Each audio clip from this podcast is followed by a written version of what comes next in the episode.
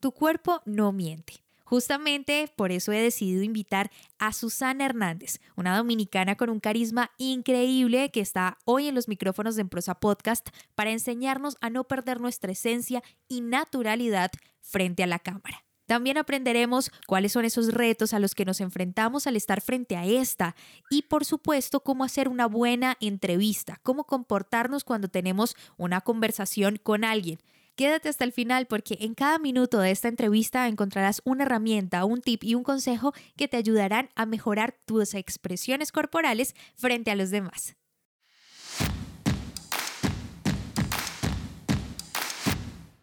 Bienvenidos al podcast En Prosa, un espacio donde analizaremos cómo mejorar tus habilidades comunicativas. En este podcast, En Prosa, te ayudamos a que no seas más el tímido del grupo, que te conviertas en todo un líder y no se te dificulte expresar tus pensamientos en el momento y la manera adecuada. Hemos seleccionado los mejores temas Tendremos entrevistas con personas que tienen experiencia en ello, donde analizaremos de manera muy sencilla, desmenuzaremos la información para que lo aprendas y practiques en cualquier área de tu vida. Soy Diana Checa, bienvenidos. Hey, bienvenidos y gracias por estar aquí, por seguir conectado con Improsa Podcast. Gracias a ti por escucharme semana tras semana y te doy la bienvenida a este espacio donde hablamos de herramientas comunicativas. Improsa Podcast es el podcast en español donde aprendes a comunicarte mejor. Por eso hoy vamos a tratar un tema que sé que a muchos les interesa. La mayoría de nosotros en realidad está preocupado siempre por saber cómo moverse. Hablo de la comunicación no verbal, pero sobre todo de nuestro lenguaje corporal.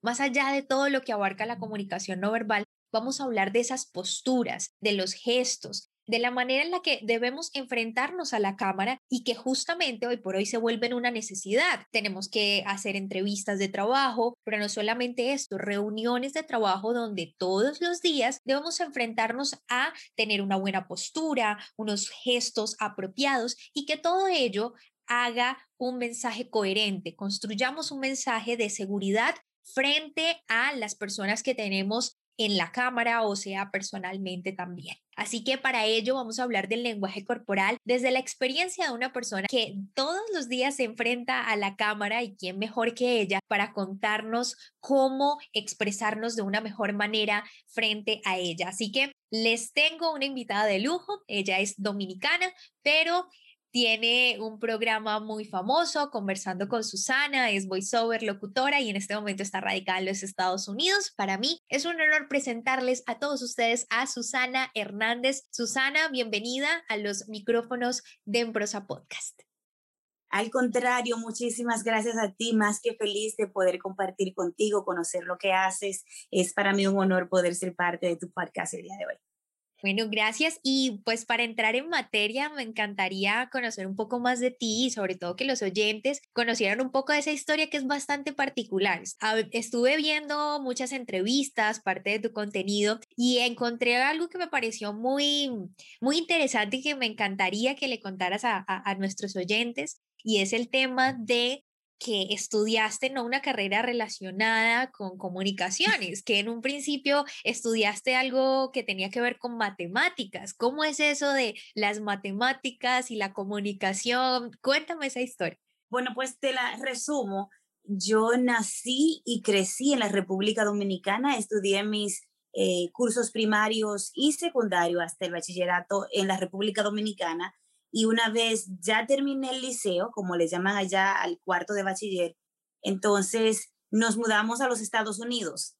Eh, pero yéndonos un poquito más atrás, desde muy pequeña, muy pequeña, yo tenía mucha pasión por la comunicación, estar en eventos, presentar, como eso de que me gustaba ser el centro de atención, ponémoslo de esa manera. Entonces, recuerdo que yo tenía unos seis años y ya sabía leer muy fluido y en la iglesia me ponían a leer pero el podio me quedaba demasiado alto y me ponían unas cajitas, entonces me subían ahí en las cajitas como una escalerita para que la gente pudiera verme porque me cubría por total el, el, podio. Entonces, mucha gente desde que yo tenía 9, 10 años decía, esta niña va a estar en televisión, va a ser periodista porque habla muy bien y todo eso. Y pues yo tenía como que, bueno, yo creo que sí, va a ser comunicación, lo mío va a ser comunicación social. Pero al mudarme a los Estados Unidos, Entonces ahí como que se me cambian los papeles, porque no te puedes ir a la universidad a estudiar una carrera donde vas a hablar y a comunicar todo el tiempo en un idioma que tú no dominas. Entonces, como que estaba un poco difícil el asunto. Eh, Bastante. siempre fui buena para la... Bueno, mientras tanto, voy a tomar clases de inglés para mejorar lo que es mi pronunciación y conversación, pero no me puedo quedar sin una carrera. Y entonces eh, decidí por entrar a, a, administración de empresas. Y, como decías tú, se me daba lo de matemática, dos más dos, siempre digo lo mismo, dos más dos, cuatro en cualquier idioma. Entonces eso se me iba a dar. Y, y es ahí donde por eh, varios años estuve en todo lo que tenía que ver con administración de empresas. Luego empecé a trabajar en banco, que es finanzas, básicamente ejerciendo eso. Hasta el día de hoy todavía trabajo en, en un banco, trabajo en finanzas al mismo tiempo que hago comunicación.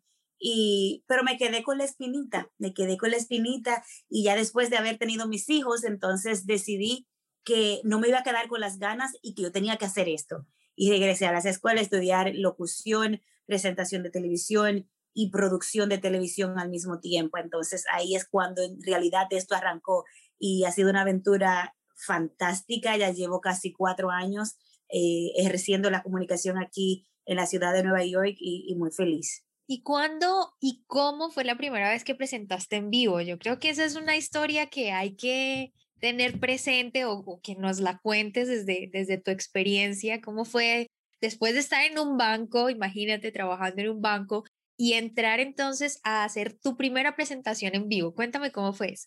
Bueno, pues te cuento que cuando terminé las clases, que ya me gradué, me tocaba hacer una pasantía. La pasantía fue en radio, no fue en televisión, okay. pero ahí empecé a conocer personas.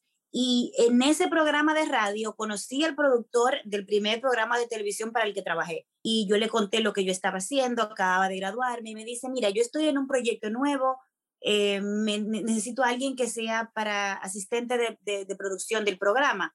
Y yo, ah, yo feliz, yo voy, yo claro que sí, yo acabo de graduarme y quiero aprender y como también eso se me daba, pues voy para allá. Y así comencé en la televisión detrás de cámaras. Estaba asistiendo con todo lo que eran guiones, eh, cuadrar o gestionar las entrevistas, eh, eh, incluso hasta la contabilidad de ese proyecto la estaba llevando yo en su momento. Y, luego de unos meses mucha gente se volvió muy, voy a decir, normal que los invitados llegaran y le dijeran al productor, ¿y cómo es que tú no tienes a esa muchacha en pantalla? Porque ella es bonita y ella habla muy bien. Tú deberías tenerla en el programa. Y él dice, sí, cuando ella está lista, cuando ella está lista, un día de estos. Y, y así mismo fue. El día antes de una de las grabaciones me llamó y me dijo, tráigase ropa con usted que va a grabar mañana. Ok, yo sí, yo sé que voy a grabar. Okay. No, no, no, usted va a grabar, va a ser parte del elenco mañana ok, así me quedé como que, ok, eh, ¿y qué vamos a hacer? Llega usted, usted llega lista y mañana hablamos. Y te juro que mi día, el día anterior de eso fue un corre-corre como tú te, no te imaginas, porque entonces yo quería, obviamente, cambiarme la imagen, ponerme más bonita, buscar ropa, no sabía qué ponerme, Dios mío, es la primera vez en televisión. Eh, llega el día y todo fluyó tan bonito, de una manera tan natural, porque los muchachos que estaban en el programa, ya había trabajado con ellos en la parte de producción, ya los conocíamos, nos conocíamos, teníamos esa amistad, voy a decir de esa manera, que permitió que fluyera mucho en, en el escenario, permitió que el programa pasara rápido, se sintió más como una conversación entre amigos eh, y yo creo que no, no me dieron los nervios hasta que se acabó todo y hay que ver lo que yo hice entonces porque ahí se estaba nerviosa. Ahí venía yo, Dios mío, ahí que yo habré dicho, porque te voy a ser sincera, yo no me acuerdo de absolutamente nada de lo que dije. yo tenía la emoción, eh, sí, yo lo hice, pero eh, si me preguntabas después que terminó el programa, ¿qué dijiste? Yo no sé, yo no sé lo que yo dije, yo tengo que verlo. Me senté a ver el primer programa, lloré, fue muy emotivo para mí porque yo recuerdo que mi mamá en el 2008 me pidió y me rogó que yo participara en las audiciones de un programa de belleza que hacen aquí en los Estados Unidos, que se llama Nuestra Belleza Latina. Eh, me rogó que participara. Entonces, en su momento yo le dije que no, yo sentía que el hecho de que yo tenía hijos eh, me, me ponía en desventajas con las demás chicas. Y ella, pero trátalo, que no pierdes nada. Y le prometí que lo iba a hacer Eh, desafortunadamente mi mamá murió en un accidente en el 2010. Entonces, cuando yo me vi en televisión la primera vez, todo lo que hice fue llorar y llorar y llorar y llorar, porque yo decía, Dios mío, si mami estuviera aquí, estuviera tan feliz de, de poder ver lo que yo hice. Y hasta el día de hoy, te juro que hay días que, que tengo eventos o que tengo alguna presentación y me da mucha nostalgia porque son cosas que yo quisiera poder compartir con ella, que yo sé que ella soñó con que yo hiciera eso y, y no tuvo la oportunidad de verme. Yo espero que donde sea que esté, eh, esté orgullosa de lo que estoy haciendo porque lo hago siempre, siempre pensando en ello. No, y así es, de seguro que sí. Yo creo que la mamá esté donde esté siempre será un motor y una persona que impulsa siempre lo que uno quiere hacer. Yo no he escuchado la primera mamá que le diga a uno que no logre sus sueños o que no va a ser capaz las mamás puede que digan, bueno, no tiene tantas habilidades, pero no importa, ella es la mejor para mí, lo va a hacer y todo. eso, es, así, eso es una realidad. Y ya cuando estás en el tema de, digamos, ya, ya pues estás en el tema de presentar en vivo y todo, ¿cuál fue o cuál ha sido el mayor reto para ti estar en una cámara enfrente de pues que tú sabes que en ese momento no estás enfrente de muchas personas, pero sabes que te van a ver muchas personas. ¿Cuál ha sido el mayor reto que has tenido? En el 2018, vísperas de Año Nuevo del 2019, se me presentó la oportunidad de conducir o presentar una transmisión especial en vivo desde aquí de Nueva York, desde Times Square, para la República Dominicana. Era la primera transmisión en vivo que se hacía desde Times Square en víspera de Año Nuevo para un canal dominicano. Em, me dijeron, oye, vamos a hacer algo, eh, vamos a esperar el Año Nuevo ahí en Times Square para que tú seas, junto con otro de mis compañeros, quien haga la transmisión. Eh, yo feliz, súper emocionada, pero honestamente em, es un escenario intimidante, porque te digo intimidante porque no solamente tiene las cámaras, no solamente tienes apuntadores, no solamente tienes un guion que tienes que seguir, eh, pero tienes miles de personas alrededor tuyo. Em, estás tú aquí parado, pero hay otra transmisión aquí, otra allá, otra enfrente, una detrás, otras. De cada lado hay personas transmitiendo, gente que quiere venir, estar en la cámara y, hacer, y hacerle, saludar a todos sus familiares, quieren buscar cámara, como dice en este momento, hacerle así allá.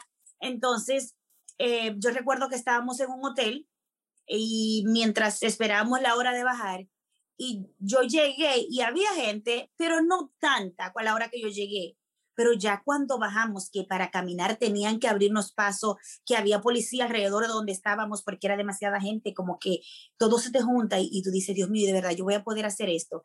Y, y fue una experiencia, yo creo que de todo lo que he hecho, una de las experiencias que ha sido el mayor reto, pero también la más satisfactoria. Eh, eso me convirtió en la primera presentadora dominicana en hacer una transmisión en vivo desde Times Square para la República Dominicana y, y eso obviamente no se va a olvidar nunca. No, claro que no, y además que eso es lo que yo te decía, o sea, realmente ese tipo de retos, porque yo siempre he trabajado en radio, pero sé lo que exige estar en televisión. Cuando he estado en televisión, a pesar de que sé que nadie me está viendo, está todo este tema de que sabes que si le embarras es en vivo, sabes que no te puedes equivocar porque tienes que tener mucho control de ti misma. Y hablando ya, digamos, del tema de, sobre todo del tema de, del lenguaje corporal, de la postura, de cómo tengo que verme frente a una cámara, ¿quién mejor que tú para responder esta pregunta que muchas de las personas del podcast me hacen? Y es que si tú crees que es importante el tema de aprender a dominar el lenguaje corporal o más bien crees que es mejor que fluya y que cada quien tiene su estilo. Tú que ya has tenido la experiencia, ¿qué, qué opinas? Yo creo que lo más importante en esto es ser auténtico, ser tú. Em, creo que eso marca la diferencia, hace que las personas conecten más contigo, te recuerden. Entonces, eh, llegas a un punto en el que tú te vas a ver muchas veces em, y vas a empezar a notar cosas. Por ejemplo, yo tengo una manía, porque lo voy a decir así, tengo una manía que levanto una de mis cejas mucho. Entonces, eh, es algo que he, trabajado, que he tratado de controlar, pero que es, es muy yo. Entonces, la gente sabe que yo soy muy expresiva eh, en cuanto a mis rasgos eh, faciales y ademanes. Entonces, mis expresiones faciales son muy expresivas. Pero creo que eso también te crea a ti una identidad. Tú no puedes pararte enfrente de un público animar un público sin ningún tipo de energía, porque entonces no estás transmitiendo nada. Es, es ser uno, hay que controlar las emociones más que nada, creo. Cuando logras controlar tus emociones, entonces también vas a controlar tus gestos faciales y vas a crear tus ademanes, incluso hasta tu postura. Eh, tienes que entender y conocer el público, si lo estás haciendo en vivo en frente de un público, o simplemente saber qué, qué tipo de, de, contenido es que se busca transmitir y qué emociones quieres transmitir. Eh, pero lo más importante siempre es ser uno. Si yo soy bullosa, yo voy a ser bullosa en todos lados.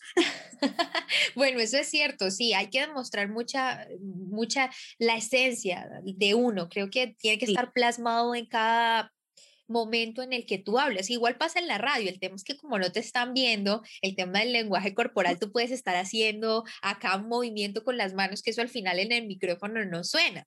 Pero, la proyección de tu voz dice mucho en la radio, tienes que proyectar la voz. Eh, tú no te están viendo, pero la gente mientras tú estás hablando, saben si tú estás triste, si estás molesta, si estás emocionada, si estás feliz. Entonces es mucho, eh, vuelvo y repito, y no quiero sonar repetitiva, pero es ser uno lo que tú sientes en ese momento, pues dejarlo fluir y, vas a poder conectar mejor con la gente.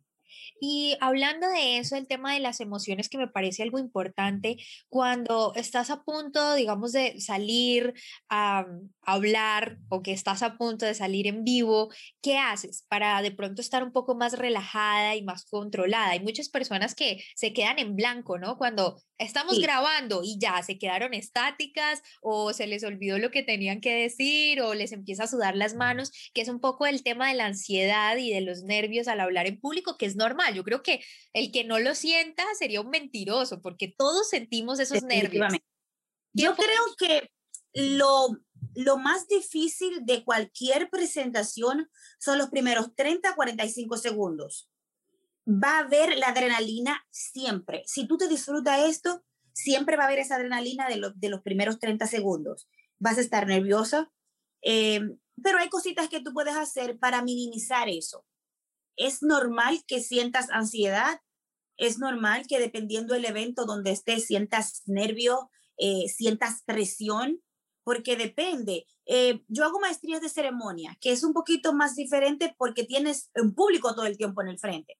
Entonces, eh, en ese caso en específico, es mucho más común que tú tengas miedo, que tú sientas nervios, que tú sientas ansiedad. Entonces, hay que prepararse. Tienes que prepararte y eso va a ser la clave.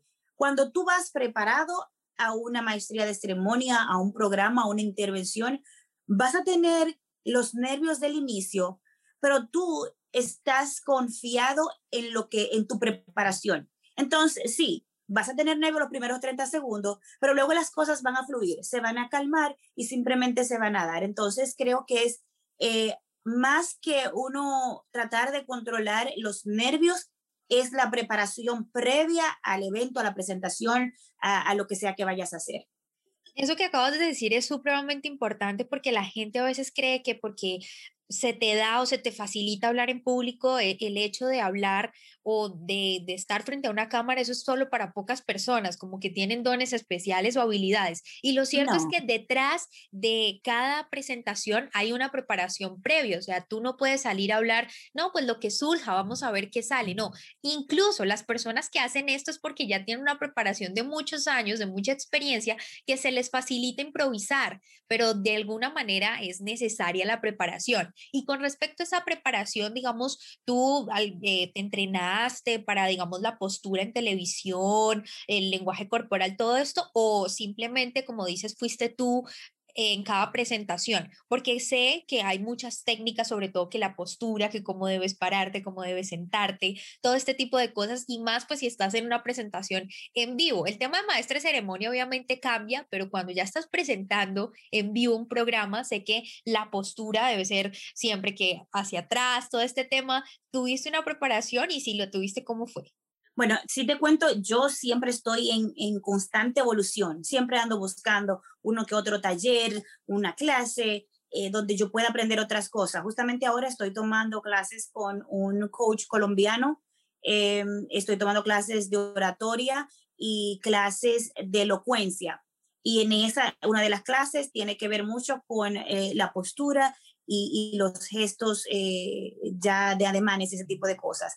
Entonces, em, sí, vale la pena porque nos descuidamos mucho cuando nos relajamos, porque aquí está, yo entro toda emocionada, preparada, derechita, hermosa, preciosa, toda presentación en televisión, ¿verdad? Pero cuando te relajas, vamos a suponer que sientas, tiendes a soltar la postura porque te relajas y te olvidas.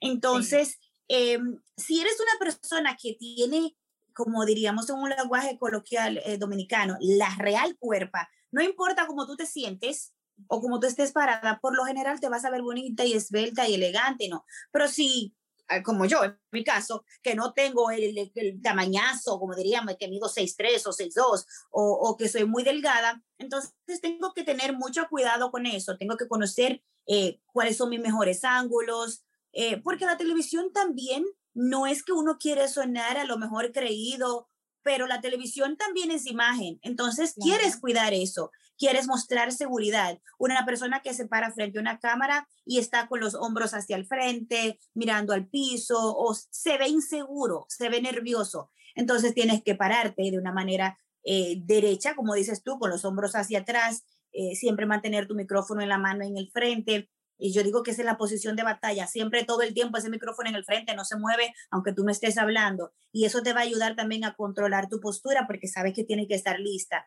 Eh, tú no, si hay más de una o dos cámaras, tú no sabes desde qué ángulo te están tomando, entonces eh, si está otra persona hablando y tú no estás pendiente a la cámara, puedes que te hayas relajado y estés sentada en una posición que no te ves bonita en la televisión o entonces luego lo ve y dice, pero debiste editar eso, ¿por qué no me cortaste? No me veo bien. Entonces es muy importante eh, estar claros que no es por vanidad, pero esto es imagen y hay que cuidar con lo que uno proyecta en la televisión también. Claro, y es que el tema de proyectar en la imagen se convierte en una necesidad, porque es que mira, o sea, eso incluso es para aplicarlo a la vida. Si tú te das cuenta y estás, como tú dices, relajada y te sientas ahí con tus amigas de pronto te encuentras a alguien que va a decir, la primera impresión que va a tener de ti es como que no, esa muchacha tiene pereza, como que está toda tirada en, el, en la silla. Y sabemos que no, el tema no es entrar en esa discusión de que no nos interesa el que dirán, pero siempre estamos enviando estímulos, siempre estamos diciéndole a la gente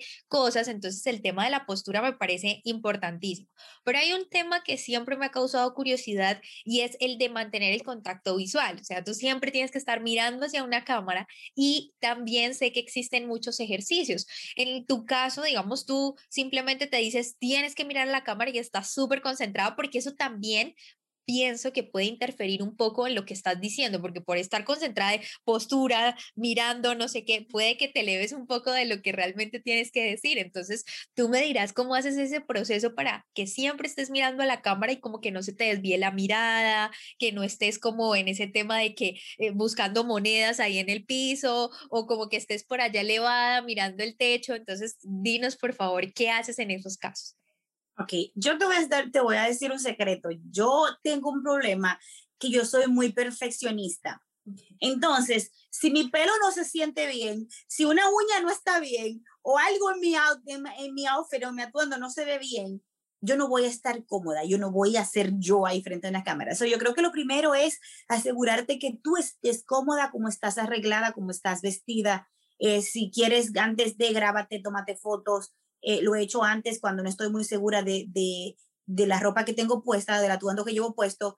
Eh, me tomo fotos o me grabo antes de para asegurarme que, que, se está viendo como yo quiero que se vea, que proyecta seguridad, que me, que me veo cómoda en él. Una vez estoy frente a la cámara, yo me hago de cuentas que todo lo que está alrededor de mío desapareció y que esa cámara es una persona y yo le estoy hablando de esa persona y necesito concentrarme en esa persona. Eh, se da el caso que a veces estás con alguien más eh, eh, en el set y entonces tienes que mirar a esa persona de vez en cuando porque están teniendo algún tipo de interacción. Entonces, pero siempre tomando en cuenta que la cámara es, es tu público y tienes, si tú, si tú quieres transmitir un mensaje, si tú quieres que esa persona conecte contigo, si quieres que pongan atención, tienes que estar mirándolo, porque yo no puedo hablar contigo en persona tratando de darte un mensaje y mirando al que está al lado o el que está al frente, ah, detrás de ti. Entonces, necesito crear ese contacto, aunque sea de manera virtual, con el que está en su casa dedicándome su tiempo. E, es, es algo de respeto, por respeto a quien te está viendo, eh, dale todo, todo tuyo ahí. Eso es muy cierto. Y ya que tú tienes un programa de entrevistas, el tema también de, de escuchar, ¿no? Porque creo que cuando uno está haciendo una entrevista, el, el 80% se trata de escuchar a quien tienes enfrente y ya un 20% es en el que tú intervienes para preguntarle a la persona. Entonces, eso hace parte también del tema de escuchar que a veces lo olvidamos. A veces creo que está como un poquito rezagado por allá, ocultado en el baúl y a veces simplemente escuchamos para responder y no realmente darle la importancia que tiene la persona que está hablando, que es algo que tú acabas de decir, ¿no? Hay que tener siempre en cuenta que si tenemos una persona enfrente, sea una cámara, porque ahora todo el tiempo es conversaciones por videollamada, tenemos reuniones por cámara, todo esto, entonces hay que aprender a escuchar y creo que ese es un reto también, porque fíjate que digamos, para las personas que no tienen mucha experiencia, y creo que tú que ya tienes mucha, me dirás que en un principio se, se torna un poco tenso el tema de que tengo que estar bien, buscar siempre mi mejor ángulo, sonreír con el micrófono acá, porque a veces uno se relaja, entonces quiere bajar el micrófono y no solamente eso, sino también estar escuchando lo que te dice la persona, poniéndole y prestándole atención, no pensando como que, ¿será que me estoy moviendo mucho? No, sino prestando no, y a eso también, y a eso le agregas que por lo general hay gente de producción alrededor tuyo que está hablando, que se está moviendo,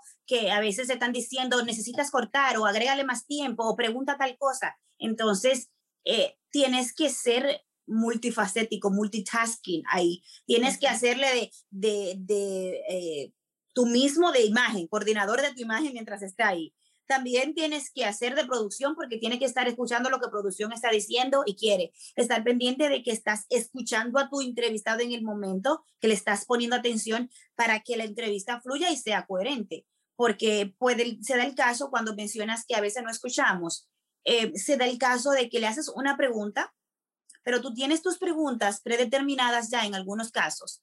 Entonces, haces una pregunta, el la persona que está ahí, el invitado, te contesta, pero te contesta de una manera que, eh, como dicen por ahí, estos open-ended questions, que tú le haces unas preguntas y no es un sí o un no, te va a contar una historia, te va a dar detalles de algo y por lo general, en ese caso, eso conlleva a otras preguntas. Claro. Y cuando, eh, vamos a suponer, yo te digo, yo me fui a, a, Miami a estudiar, pero no estudié comunicación, lo que estudié fue en administración, no todo más detalles. Entonces, el que te está viendo y el que está viendo la entrevista se va a quedar, ok, pero porque ya no le preguntó por qué no hizo comunicación, si eso era lo que ella quería. Pero yo no estaba escuchando a esa persona. Yo estaba pendiente a que él terminara de darme una respuesta para hacer mi próxima pregunta. Entonces hay que estar muy concentrado, tratando de, de uno siempre ponerse en el lugar del otro y entender que, eh, ok, yo estoy haciendo un trabajo, necesito guiarme a lo mejor por, por algunas directrices que me hayan dado, pero también aquí hay una conversación. Tengo una persona al lado que, que no vino a responderme como un robot. Tengo que escuchar y dejar que fluya la conversación para que se dé una entrevista amena que las personas quieran seguir escuchándola o viéndola en, el caso de la televisión. No, totalmente. Y creo que eh, es ahí, obviamente el tiempo de televisión vale oro, y por esa razón a veces siento que el entrevistador también cae en ese tema de que, bueno, rápido, no ahondo mucho, yo tengo unas preguntas preparadas, pero creo que en realidad lo más bonito de una entrevista es cuando logras encontrar la esencia de ese personaje, ¿no? Y ese se convierte realmente en el reto. O sea, tú que tienes eh, conversando con Susana, creo que esa, digamos, es, es el interés, digamos, de una persona, escuchar tu entrevista y no cualquier otra, porque mira, o sea, a veces hacen las mismas preguntas todo el tiempo entonces, cae uno en el cliché de que cómo empezó la música o de que cómo empezaste en la televisión y de ahí no salgo, sino que hay que lograr que el, el, el entrevistado logre como sacar esto y ahí es donde uno también puede empezarse a relajar y todo el tema de lo que estamos hablando y puede caer en ese pecado grave del tema de las entrevistas y es no dejar como que su invitado florezca, nazca en cámara, nazca para la gente. Tú sabes que esto de la televisión, eh, la radio, eh, las maestrías de ceremonias, es para la gente que le gusta el protagonismo, pero que entiende que no va a ser el protagonista. Porque cuando tú tienes un programa, tú lo haces porque te gusta el, protagonista, el protagonismo, pero el que viene a tu espacio es el protagonista. Cuando tú vas a hacer una maestría de ceremonia, los que van a hablar, los ponentes, son los protagonistas. Tú estás allí como quien dice de adorno para mantener el asunto fluyendo. Entonces, sí, nos gusta el protagonismo, pero no somos los protagonistas y muchas personas no logran eh, dividir eso o entenderlo. Entonces ahí es cuando sientes que, que no fluye, que no deja hablar al entrevistado, que es que a lo mejor en una entrevista que está haciendo con otra persona y la persona le da un detalle, entonces em, tú empiezas a escuchar al entrevistador contando sus propias anécdotas y sus propias historias. Cuando le preguntas, mira, ¿y cómo te fue tal día? Ah, yo también pasé por eso, mira, te recuerdo, entonces espérame, no es de ti que estamos hablando, estamos conociendo a otra persona. Tú estás aquí para hacer entrevistas, para hacer las preguntas, limítate a eso, no es para conocerte a ti. Y a mucha gente se le hace difícil. Totalmente, es que los espacios, es que esto que estamos hablando se resume a nuestro día a día, porque es que las entrevistas son una conversación normal. Y cuando hablas de eso, de que a mí también me pasó, es lo más, de, o sea, es lo más normal que existe en todas las culturas, yo creo, porque las personas siempre quieren hablar y no escuchar volvemos al, a lo mismo. Entonces, a pesar de sonar repetitivo, es decirle a las personas que, nos ven y nos escuchan que el hecho de conversar, el arte de conversar se convierte en una entrevista, hay que interesarse más por los demás y creo que ahí es donde generan las conexiones. Incluso cuando estás hablando con una persona y la estás conociendo y sales con este, esta frase de que a mí también me pasó, ahí pierde la conexión porque a la persona no le interesa. O sea, estamos hablando en una entrevista donde yo quiero ser el protagonista, ¿no? Entonces, si me entrevistan a mí, yo quiero serlo. Y cuando estás hablando con alguien y tú le preguntas o quieres hablar con esa persona, es porque te interesa esa persona, no porque esa persona quiere saber de ti. En, en, ese momento, si quieres saber de ti, pues empiezan a preguntarse y a conversar. Pero el tema aquí es que debemos aprender a no restar la importancia a quien tenemos enfrente, sino dársela toda. Y ahí vamos a generar conexiones, porque es que mira, o sea, tú puedes haber entrevistado a las personas que tú creas, pero creo yo, y él podría afirmar que cuando estás en medio de un set, creas esa conexión que al final yo creo que el entrevistado igual haces vínculos con ellos, también pues intercambias teléfonos y eso también te va ayudando en tu vida laboral el día de mañana uno no sabe a quién le pueda decir, oye, mira, me encantó cómo me hiciste esta entrevista y me encantaría que trabajaras conmigo. Sí, eso me ha pasado mucho y es algo que suele pasar eh, muy frecuente cuando tienes eh, artistas que duran mucho, mucho tiempo en, en, tu set o alrededor tuyo mientras está grabando. O, como te dije, uno, una de, de, las cosas que hago fuera de la televisión son las maestrías, las hago muy seguido y por lo general casi siempre termino con algún tipo de conexión con alguien ahí dentro o que me ofrecen trabajo para una próxima ocasión o soy parte de, un proyecto, ¿por qué no vienes? Em, y esto tiene que ver mucho, mucho con la personalidad de uno. Yo no voy a pararme en un podio a pretender ser, ser alguien que yo no soy. Quien tú ves aquí, quien tú escuchas aquí, es la misma persona que tú vas a ver haciendo una maestría o vas a escuchar en la radio o vas a ver en la televisión. Entonces, eh, la gente te ve genuina, la gente te ve como alguien con quien puede tener una conversación después de, con alguien con quien puede a lo mejor formar o forjar una amistad. Eh, muy reciente tuve una maestría de ceremonias que creo que ha sido una de las mejores que he hecho en cuanto al nivel de profesionalismo, pero la más difícil emocionalmente. Una de las invitadas eh, una de estas mujeres exitosas de aquí de la ciudad de Nueva York, de esas que tú ves en la calle y dices, caramba, yo quiero ser como ella en su momento. Entonces, em, ella se para, empieza a hablar y lo último que yo me voy a imaginar es la historia de vida de esta mujer, que a todos los que estaban ahí nos sorprendió de una manera que nos dejó eh, sin palabras. yo me paro al podio después que ella termina y yo tengo un nudo en la garganta que yo casi ni podía hablar, yo lo que quería era llorar. Entonces, tú respiras y el, show tiene que continuar.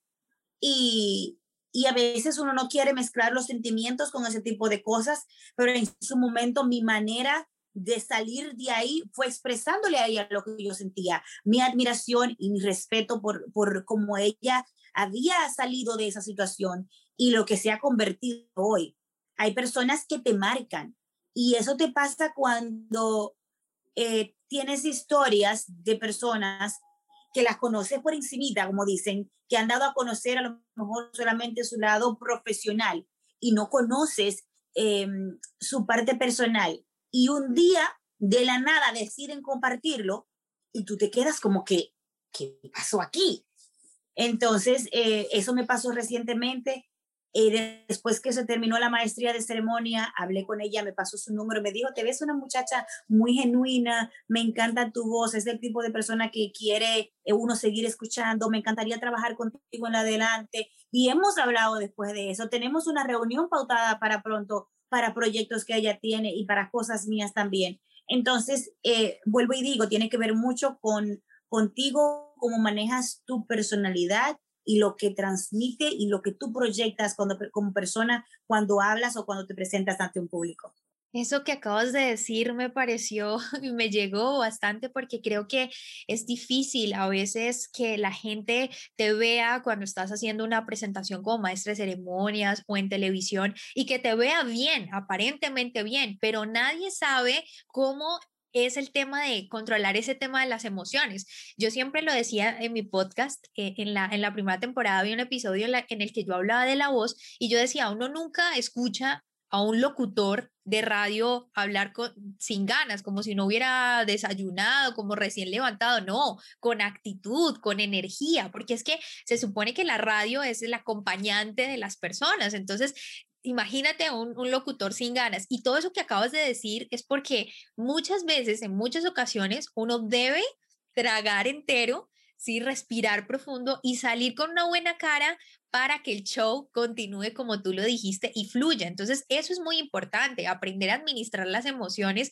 cuando se trata de hablar en público, porque eso también lo va a reflejar el cuerpo. O sea, si uno definitivamente está mal, está deprimido y todo esto lo que decíamos, pues se va a notar en la posición de los hombros, incluso en los ojitos que no le brillan a uno, porque es que todo eso influye. Me imagino que en el momento en que... Yo tengo, tengo, tengo unos ojos grandes, muy expresivos, entonces eh, si estoy triste se va a notar, si estoy, si estoy alegre, si estoy emocionada también se nota. Y cuando hablas del, del, del control de las emociones, eh, a uno lo viene en la televisión, o lo escuchan en la radio y lo escuchan como, oh, esta, esta se ve que tiene la vida perfecta, que no tiene problemas, que no le pasan imprevistos.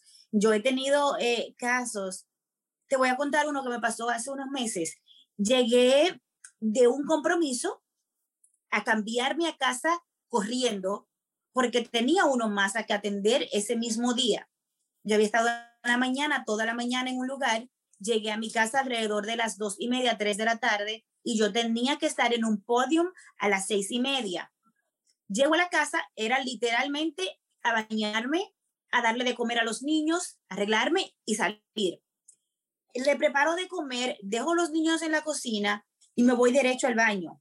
No me he quitado la ropa ni siquiera todavía y escucho a uno de los niños decir, ay Dios, lo dice en inglés, ay Dios, pero fue tu culpa. Pero escuché como angustia en su voz y mi corazón de madre me dice, sal, Salgo del baño y llego a la cocina y el niño tiene, hay sangre por todos lados y tiene una herida en el pie. Y yo, mi, mi corazón se me paró en el segundo, Dios mío, ¿qué le pasó? Y trato de ver, me tiro al piso a checar el pie, qué es lo que pasa, él está sentado, está sangrando. Eh, le digo, ¿qué pasó? Pero que acabo de dejar bien ahora mismo, no hace un minuto. Y dice que pisó un cuchillo. ¿De dónde salió un cuchillo? ¿Cómo? Si no había cuchillo en ningún lado. O que trató de cortar algo, no sé cuánto. El asunto es que aquí estoy ahora con este dilema. Mi esposo no está en la casa, está trabajando y no llega en horas, no va a llegar en horas. Tengo un niño que tiene que ir a emergencias porque necesita suturas en ese pie. Claro. Y yo tengo una maestría de ceremonias en el comisionado dominicano de cultura. Yo no puedo llamar a esa gente y decirle, no, yo no voy, yo tengo que llegar.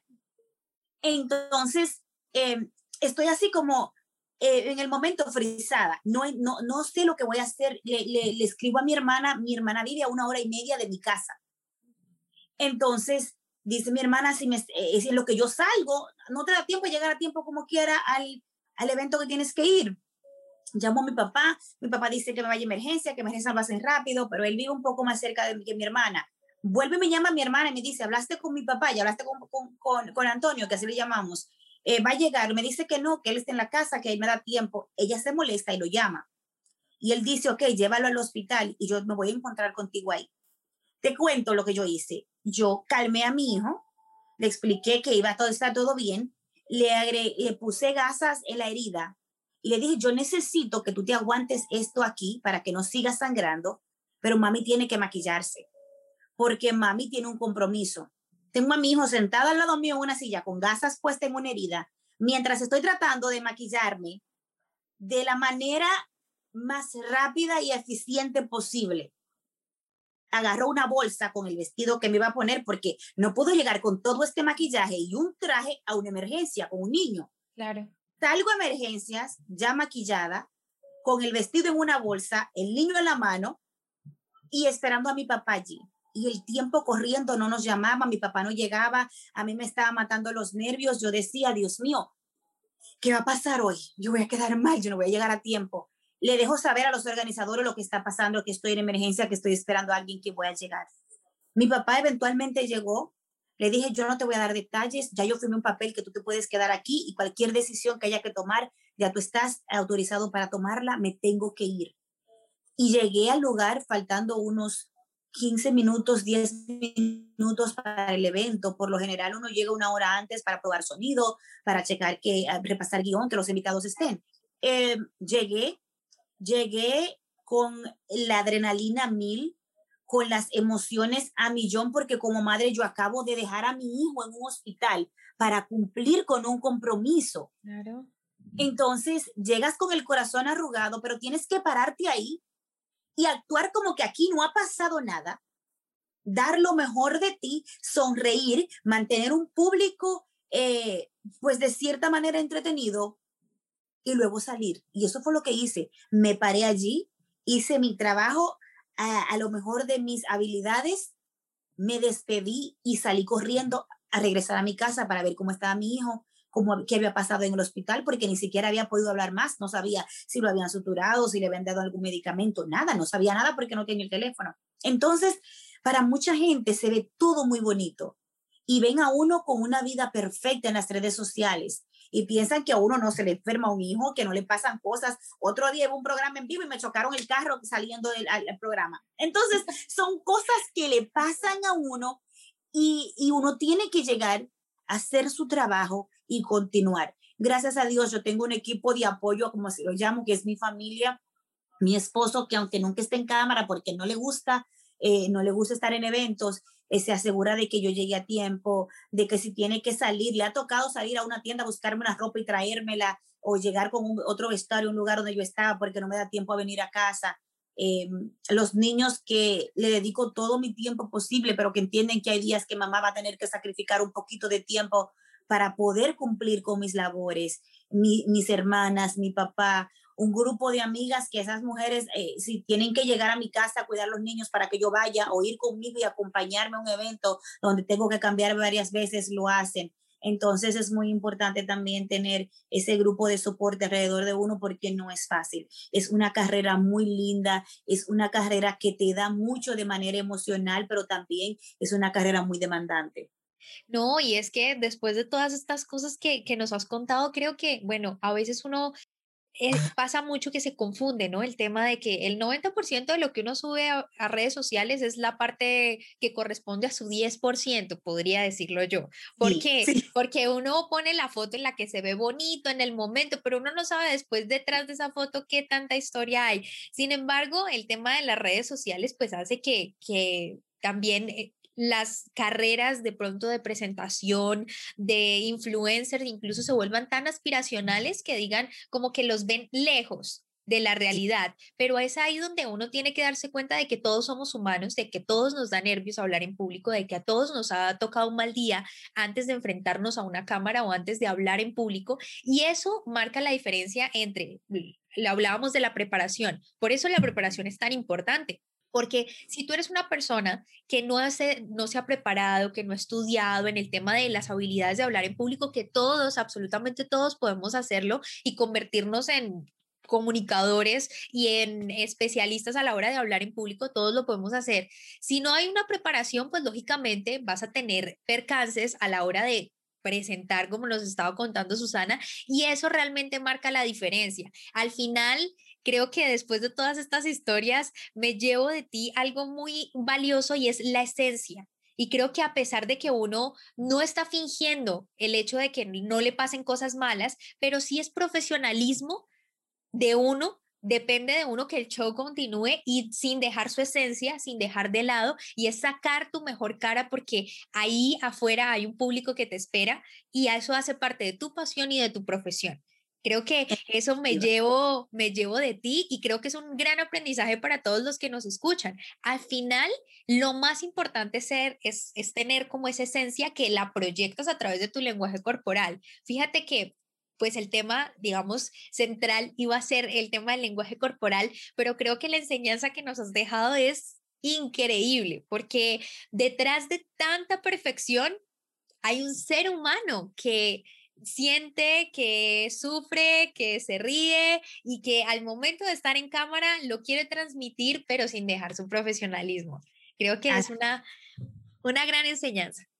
Definitivamente, eh, vuelvo y repito, esto de estar en los medios, el arte de la palabra, el comunicar, es un don, pero un don que tienes que cultivar, al que debes dedicarle tiempo, hay que mejorarlo, siempre hay espacio para aprender cosas nuevas, para mejorar técnicas, eh, teniendo siempre en cuenta que te debes a un público, que lo que tú haces, aunque no te lo digan, influye en otras personas Muchas personas ven lo que tú haces y quieren ser como tú o quieren verte como tú o, te admiran por el simple hecho de ser tú. Entonces, qué bonito es que lo que admiren eres tú en realidad y no una imagen que estás vendiendo en redes. Porque todos, como dices, mostramos la foto linda. Claro, yo no me voy a parar de la cama y voy a subir una foto, aunque lo he hecho antes en las historias. Sí, le subo la foto para que vean cómo amanecí el cansancio. Pero creo que todos cuidamos mucho la parte también estética de, tu, de tus redes sociales. Quieres mostrar eh, cómo te ves arreglada, quieres mostrar tu, tu mejor trabajo, la mejor versión de ti. Entonces, hay que tener siempre en cuenta que si quieres llegar a alguien y quieres inspirar a alguien, que sea de una manera genuina, que sigan y que admiren y se enamoren del tú real, no de lo que andas pretendiendo en redes sociales. Y, esa es mi meta, es conectar con la gente eh, siendo yo. Ya saben ahí por ahí que, que, soy muy expresiva, soy muy, como diría mi país, muy bullosa, eh, soy muy alegre, soy de mucha energía. Sí, tengo mis días malos, hay días malos, hay días que pasan cosas, que uno está triste, que uno se molesta, que uno se frustra, porque hay cosas que le pasan que también suelen ser frustrantes pero eh, siempre, siempre, siempre apegándome a mis valores, apegándome a mi esencia, apegándome a, a dar lo mejor de mí y, y que la gente pues, eh, pues esperemos lo vea así y, y lo aprecie. No, claro que sí. Después de esta entrevista estoy segura que conocieron un poquito más de ese lado humano de Susana, que no es, no es tan perfecta como la ven en televisión. es un ser humano de carne y hueso, pero es una persona que lo muestra, que tiene su esencia y que no, y que no se la roba por pretender ser, que no, no quiere pretender, quiere ser y quiere conectar con ustedes. Y por eso me encantaría, Susana, que nos dijeras dónde te podemos eh, contactar, la gente que de pronto quiere adquirir tus servicios, conectar contigo, dónde puede hablarte. Bueno, pues esta soy yo, Susana Hernández, eh, soy locutora, maestra de ceremonias, eh, también voz comercial y voz en off, hago voces en off. Me pueden encontrar en las redes sociales como Susana Hernández TV en Instagram, de la misma manera en Facebook.